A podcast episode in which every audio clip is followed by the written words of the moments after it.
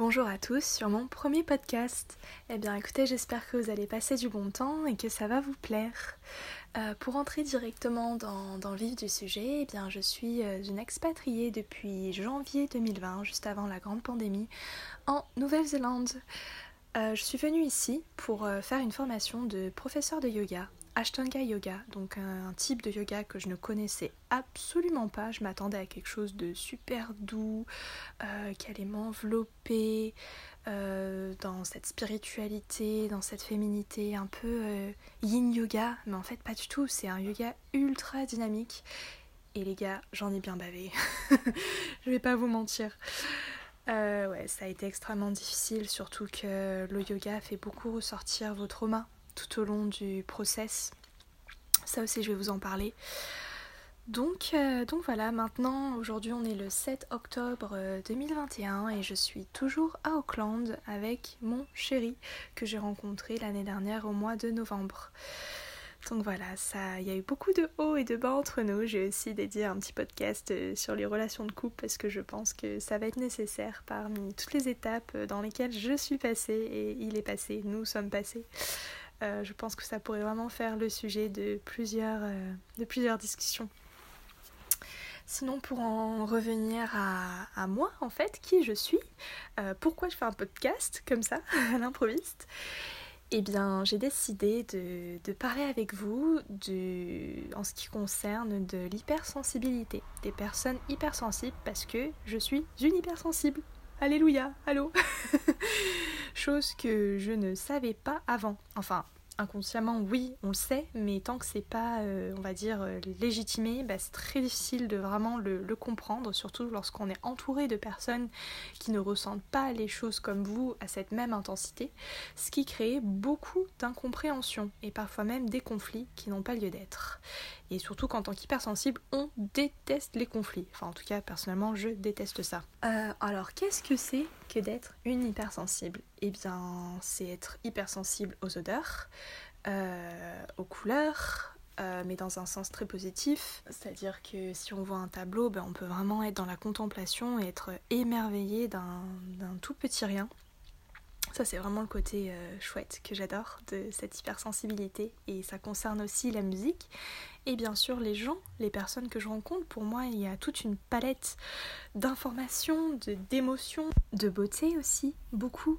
Euh, la beauté dans les simples choses, dans l'énergie en fait, c'est-à-dire je ressens beaucoup les énergies si c'est plutôt euh, avec des hautes fréquences ou des choses un peu plus basses fréquences. C'est un peu comme si j'étais un genre de baromètre d'énergie c'est un peu bizarre, mais c'est un peu comme ça que je le vois. Euh, pour vous donner un petit exemple rigolo, ou pas, ça peut être infernal aussi. Si par exemple quelqu'un mange un œuf au plat et qu'il nettoie pas bien son assiette juste après, ou même s'il nettoie euh, mille fois, qu'il frotte mille fois dessus avec une éponge grattante, ben si je sens toujours l'odeur de l'œuf, ben je vais pas pouvoir manger dans cette assiette en fait, parce que ça va me dégoûter.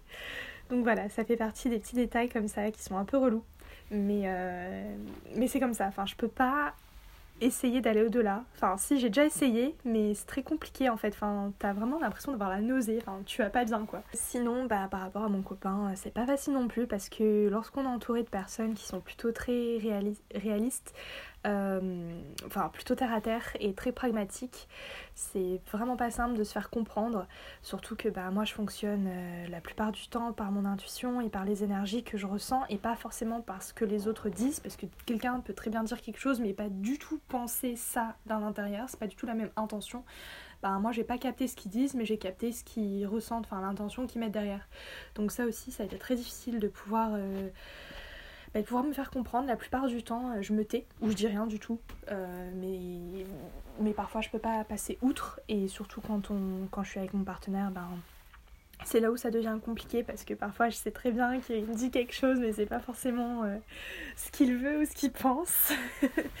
enfin je pense que ça ça doit arriver à tout le monde aussi. ça peut très bien tourner dans, dans la rigolade que dans le dramatique puisque en tant qu'hypersensible on ressent tout avec une intensité 10 000. Ceci c'est une autre caractéristique c'est-à-dire que la tristesse ben, malheureusement je la ressens fois 10 000 c'est-à-dire que je peux passer une journée à pleurer et à ressentir de la tristesse mais alors pour tout tout et n'importe quoi, même si pour moi sur le moment c'est justifié. Et après, euh, un autre moment, je peux ressentir de la joie, mais alors je suis dans, une euphorie euh, extrême, quoi. Je, oh, la vie, elle est juste magnifique, euh, enfin, je vois tout en rose. Enfin, voilà, quoi, en fait, c'est c'est un peu voir la vie à travers les yeux d'un petit enfant également, parce qu'il n'y a pas forcément de filtre, et ça aussi ça m'a joué pas mal de tours, parce que je n'ai pas forcément de, bah, de protection de barrières. Et c'est aussi pour ça que j'ai beaucoup souffert cette année. J'ai rencontré euh, des personnes qui n'ont pas été très honnêtes et très sincères avec moi.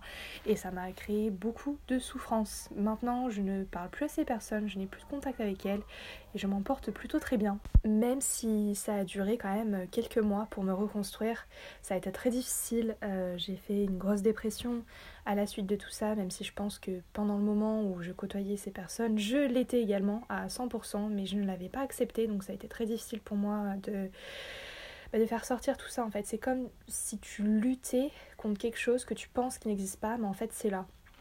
Je sais pas si vous m'avez compris, mais c'est un peu l'idée. Donc voilà, ça aussi, je vous en parlerai dans, dans un autre podcast.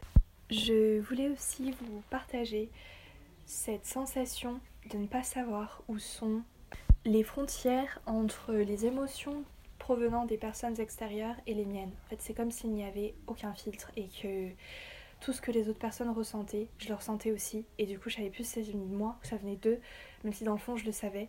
Mais c'était ultra compliqué pour moi de le gérer et d'aller au-delà. Parce que si quelqu'un était en souffrance en face de moi, ben, j'allais le ressentir et même fois 10 000.